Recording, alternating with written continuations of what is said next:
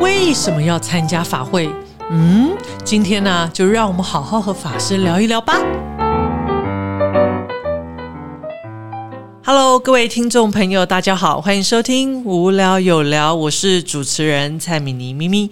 今天非常荣幸邀请到我们法鼓山三学研修院副都监法师国凯法师。Hello，法师好。嗯，咪咪好，还有诸位听众，大家好。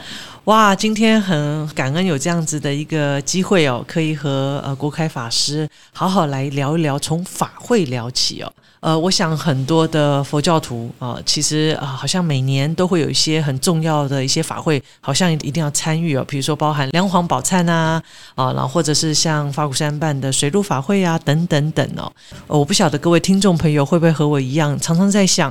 参与法会的目的到底是什么？意义又是什么？今天呢，我想要来跟国开法师请意。我还记得那个时候大概二十几岁吧，然后那时候刚好经历过当时法鼓山就是要开始举办水陆法会，然后我还记得那一年那个氛围啊，是就是因为呃法鼓山的水陆法会呃算是创举哦，就是比如说开始改很多线上排位啊等等等等。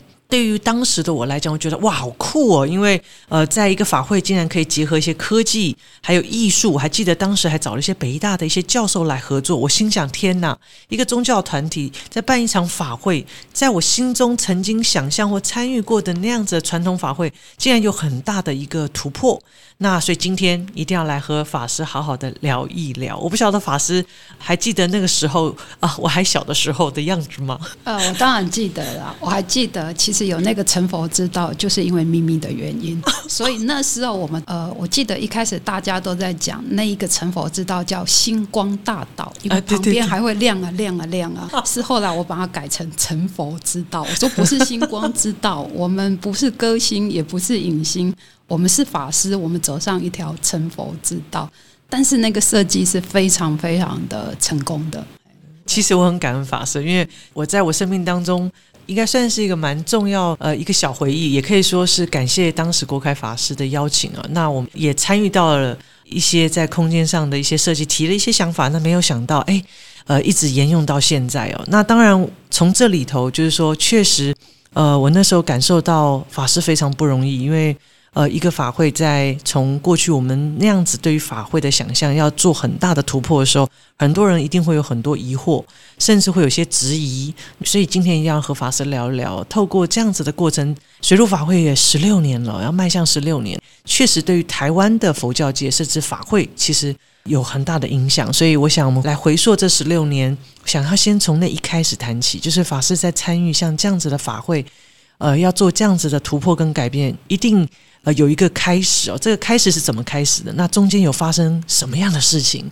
怎么样的促使法师不断在过程当中不断去找到解决的方法，进而才有现在我们参与这么殊胜的水陆法会。二零零四年接到这样子的一个呃，就是生团交办的这一件事，然后在二零零四年，我记得那是呃师傅。到女寮去巡寮的时候，我不晓得诸位听众知不知道什么叫做巡寮？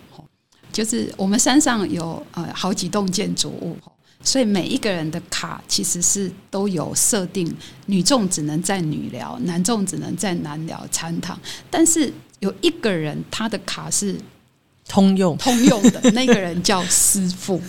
那那一天，师傅不声不响的走到女寮，他没有用他的卡进来，反而还是按了门铃。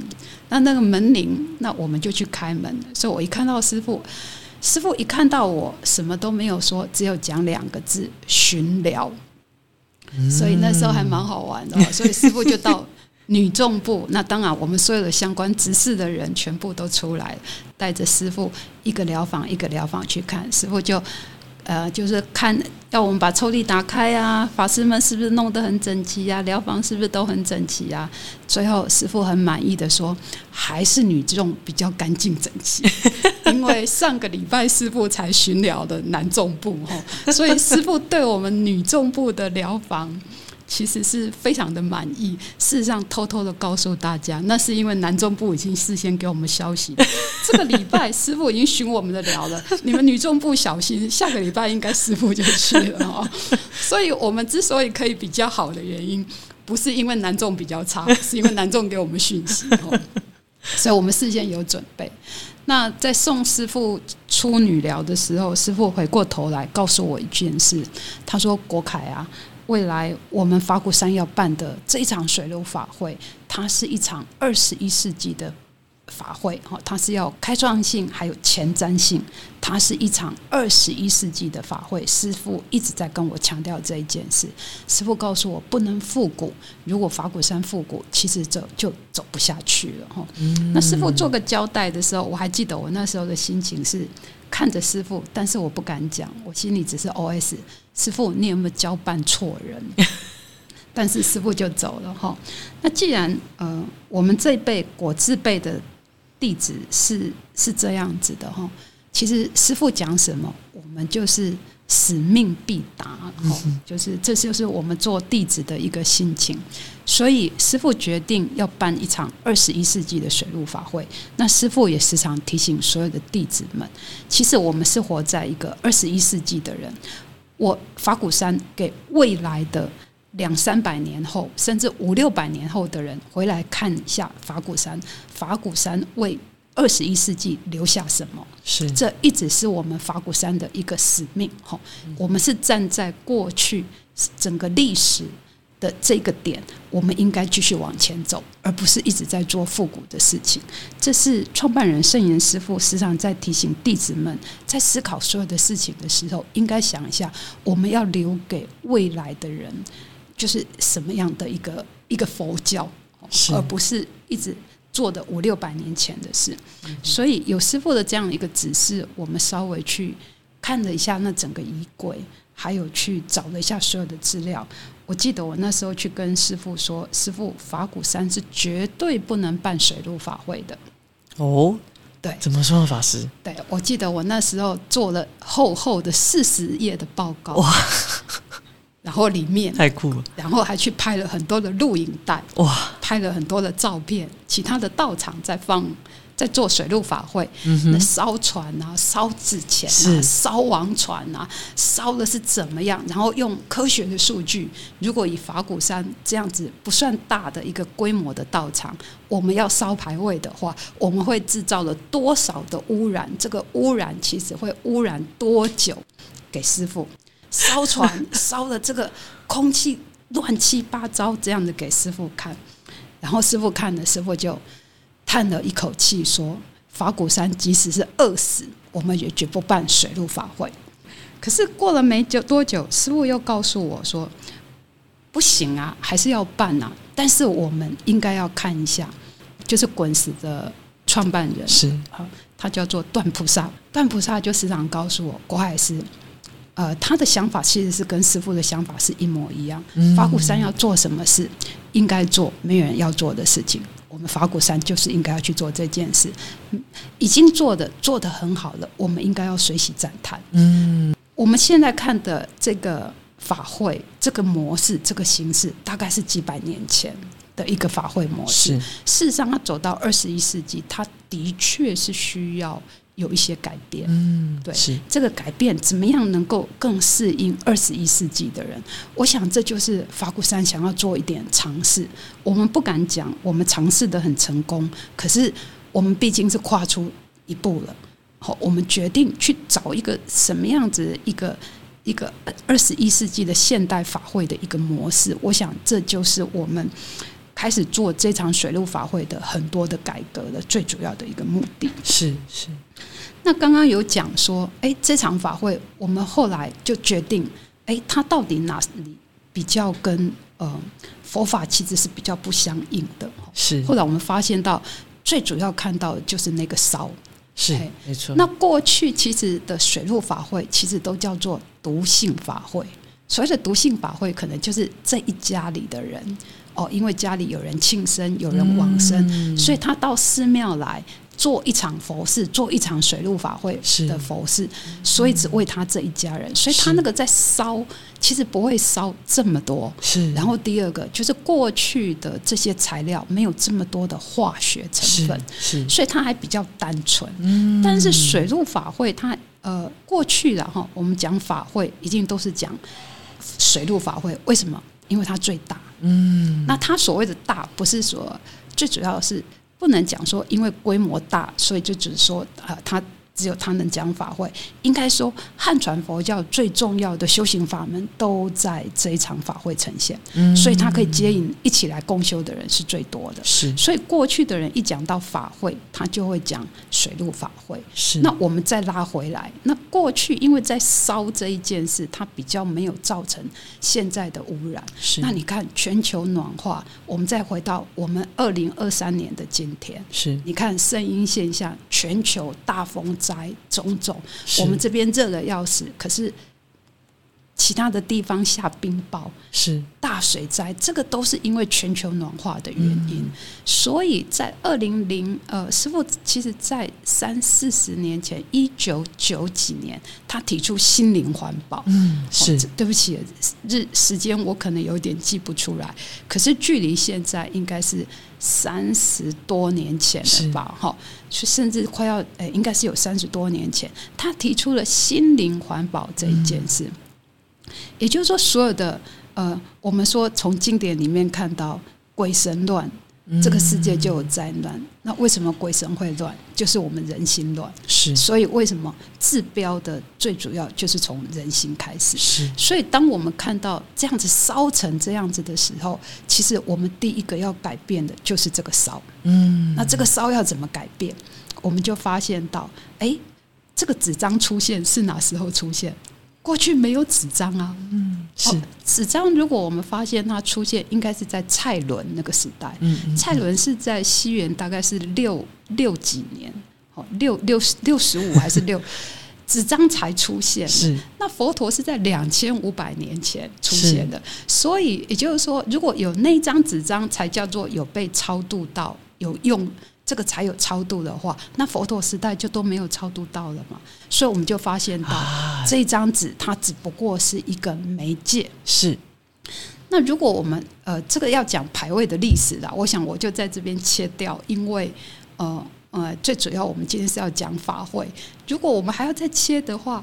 纸张之前其实是木头，木头之前其实是玉石，玉石之前其实是陶，再往前推，其实以前的牌位是一个稻草人，所以从这个过程，我们就可以发现到一件事：媒介是可以改变的，可是他的精神，媒介是随着时代可以改变的，是。他的精神不变就好。所以来到二十一世纪的现代，我们觉得不应该再烧，为了我们的环境。我们身为这个地球的一员，我们应该要保护我们的环境，所以不能再烧。所以第一件事就是水陆法会，第一件事要做的就是要把这个牌位怎么样从烧的看能不能转化变成不烧。那应该要怎么做？是我相信它有很多种做法，是哦，不见得像法鼓山现在，法鼓山现在也不叫做数位牌位，它叫做云端祈福。嗯那为什么叫云端祈福？我我只是想说，因为不烧嘛，我们稍微给它转一个形式。是但是我们回过头去看一下它的仪轨，它的仪轨里面就讲了很多要烧什么烧什么烧什么，是要烧马，要烧纸人，要烧马烧纸人，然后送信从这里送到哪里？是然后我还记得以前在在呃，就是诶供食物，我曾经问的一个问题：为什么都要供馒头啊？为什么？对，为什么要供馒头？真的哦那为什么以前都是骑马？嗯骑马，然后背了一个馒头，就是扎纸人背了一个馒头。嗯为什么？因为他要送信，要告诉大家，现在我们这里有一场法会，信要送到哪里，信要送到哪里。啊那我想请教一下，现在什么资讯是最？现在我们要联络彼此，什么是最快的？发个 mail 发个 line 就可以了。对呀、现在谁还在跟你写信？然后第二件事，他为什么以前用馒头？因为要这个长要路要很长远，所以要吃饱。对，因为馒头是可以放最久的。可是你看，我们现在随处一走出去，四处都是 Seven Eleven，对，四处都是莱尔富，四处都是那个全家。我们已经不太需要了。所以我还记得有一年，法鼓山的馒头全部都，我就跟他们讲，全部供披萨。这这是什么意思？就是说，你要抓住它背后的那一个精神，对，真的，而不是它那个形象。对，对那个形象它是跟着环境会变化，所以什么可以变？礼义这个义理不能变。佛陀悟到的是缘起，苦空无常，是圣地，这个是不能变的。是，可是它的可以变的是那个形式。过去可能是。要写信，现在我们发一个赖就好了。过去可能是要烧，这是媒介不一样。我们看我们的经本就是了。其实经书到现在用用这种纸本的，是是以从过去一开始是刻在石头、刻在贝叶上面。是，你看它慢慢改变。现在谁还在跟你？呃，或许不能讲说谁还在跟你带经书。像你看咪咪，你看像我们两个，我们两个都在学校读书。你看，我们所有的资料全部都在我们的 iPad 里面。对，我们现在读书已经读经，已经不是拿经本。像我们在学校，全部所有的资料就全部都在我们的电脑里面。是，所以这个改变它是一个很自然而然，尤其是处在 AI 的世界，是，这是一个必然。我们这一代。呃，像我跟咪咪两个又不同年代，如果再往下看，现在二三十岁的人，那个世代跟我们又更不一样，真的。所以佛法如果未来还要有很多人来学佛的话，我们不能够一直单在我们现在的这个形式，是我们反而要走得更快。嗯，确实，对我们走更快，怎么去接引他们？是是。那我我只能说。这场水陆法会其实最主要，呃，因为师傅讲的这两个，所以我们开始有一些变化。那这个变化，我们是连什么开始变化？连他的名字。哇！你看法鼓山的水陆法会叫什么法会？大悲心。对，法鼓山的水陆法会叫做法鼓山大悲心水陆法会。那我们看传统的水陆法会，它叫做法界圣凡水陆普渡大斋盛会。这一个是取它的要渡的人，是一个是取它的核心。那我们先讲一下法鼓山的水陆法会为什么叫做大悲心法会？它这个是直指这场法会的核心，应该是讲法会的核心。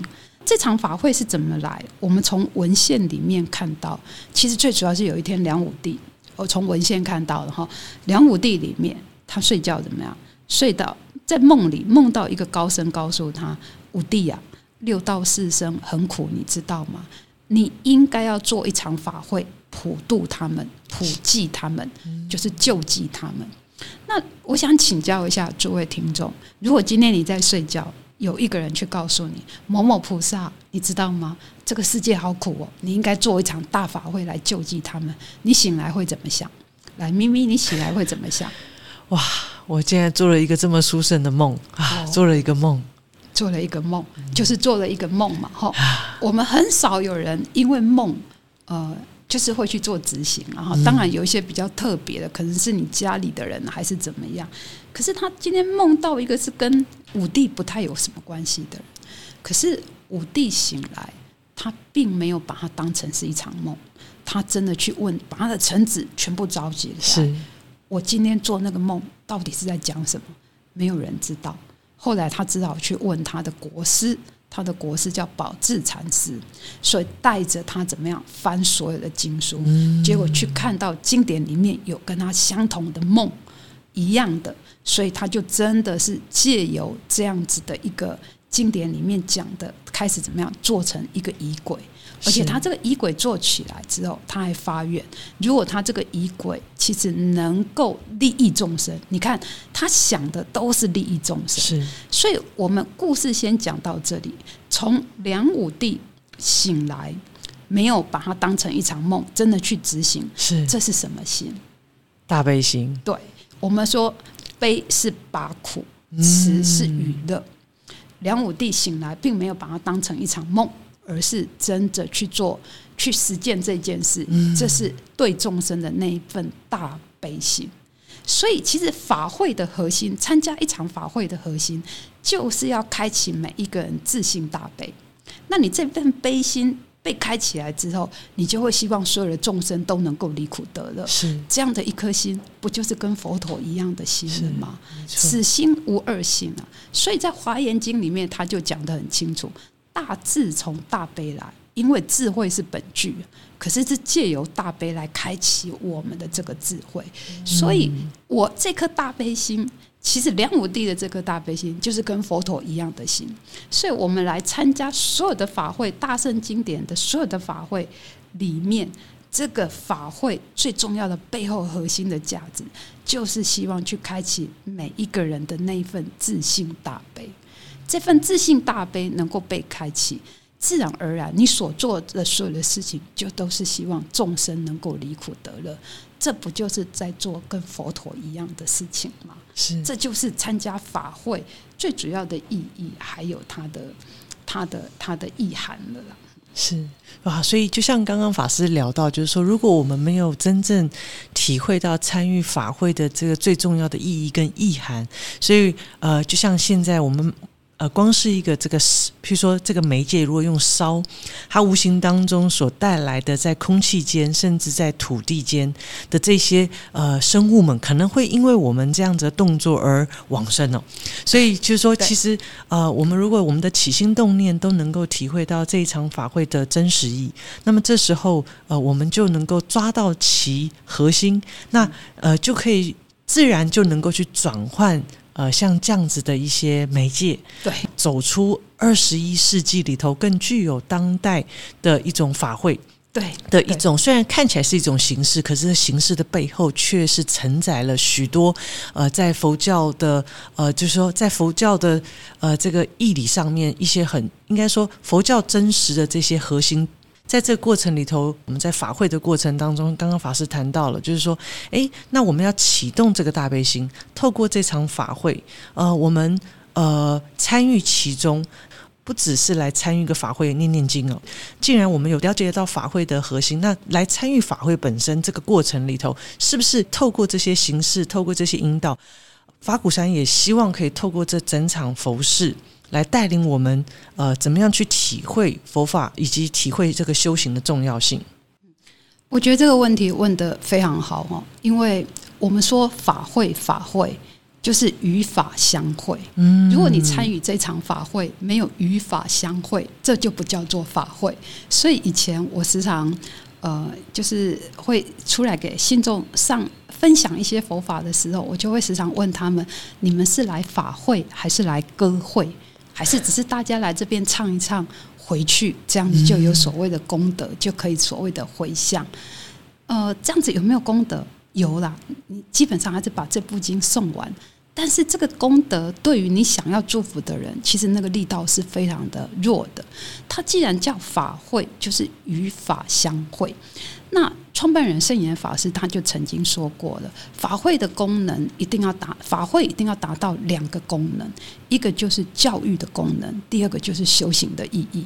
如果一场法会只是因为人很多，非常的热闹，那这场法会其实它的功效非常非常的低，所以大家可以稍微仔细看一下。呃，在法鼓山这个道场里面，每一场法会一定都会有人说法，因为这是一场法会的画龙点睛。是因为毕竟我们现在看到的经典，其实虽然是过去的白话文，可是跟我们现在其实有一点落差了。所以法要有人说，那你听闻了佛法之后怎么样？你要回去落实在你的日常生活之中，你是在走一条所谓的由迷反悟的过程。所以你想要超度的人，超度其实第一个是想要超度自己，活的人先由迷，就是转悟了之后。走在这条路上，你想要超度人，他才有办法跟着你一起转回来。你什么东西都不知道，只是帮他写一个名字，这个力道非常非常弱。是，如果你自己能够这样的修行，你自己能够这样做，你想要祝福的人，这份心力是很强。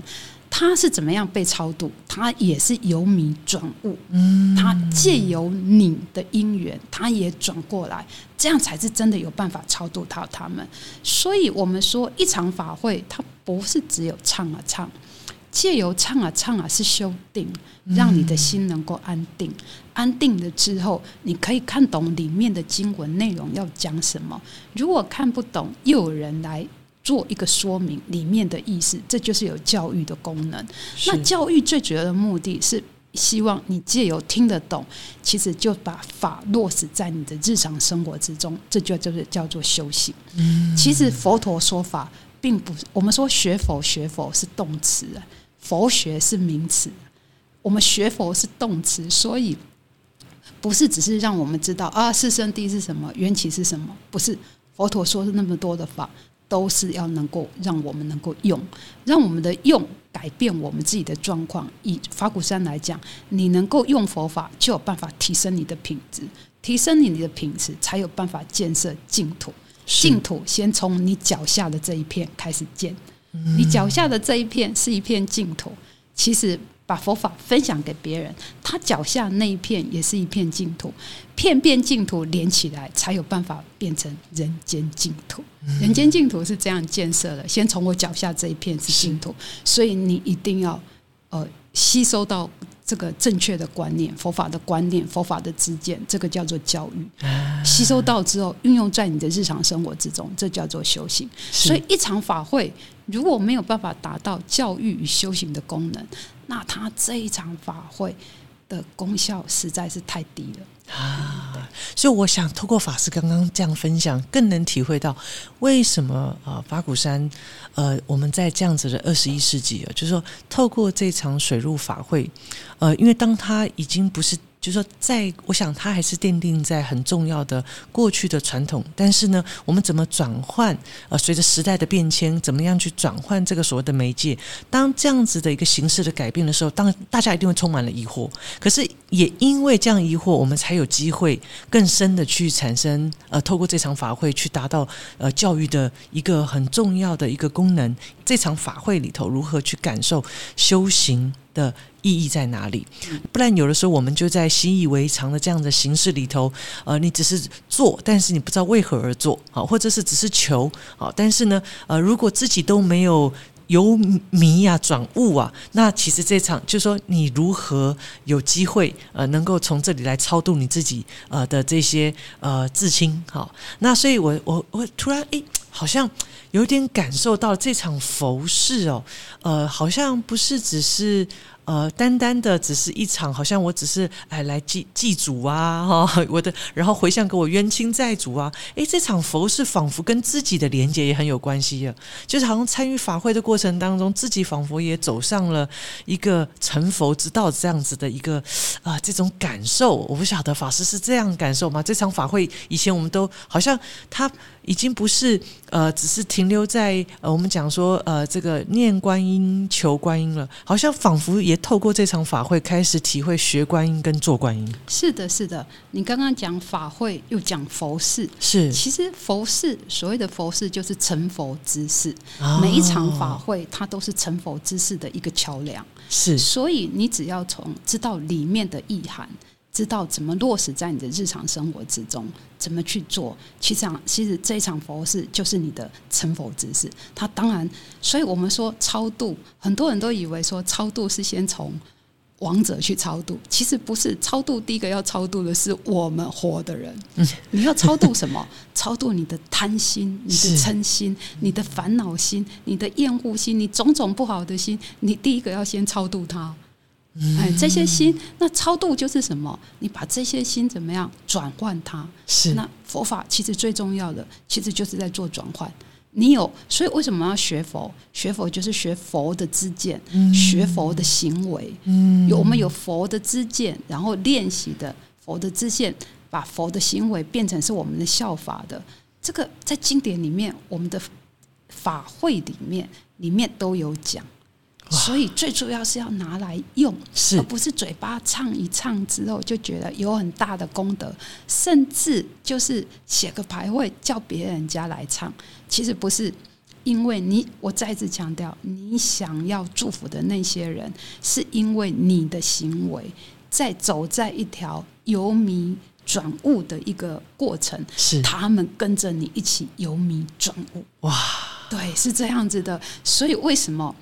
呃，就是就是我在经典里面的，这未来我们会讲到《地藏经》，然后《地藏经》为什么光目女跟那个婆罗门女两个同时都是救她的母亲从地狱出来？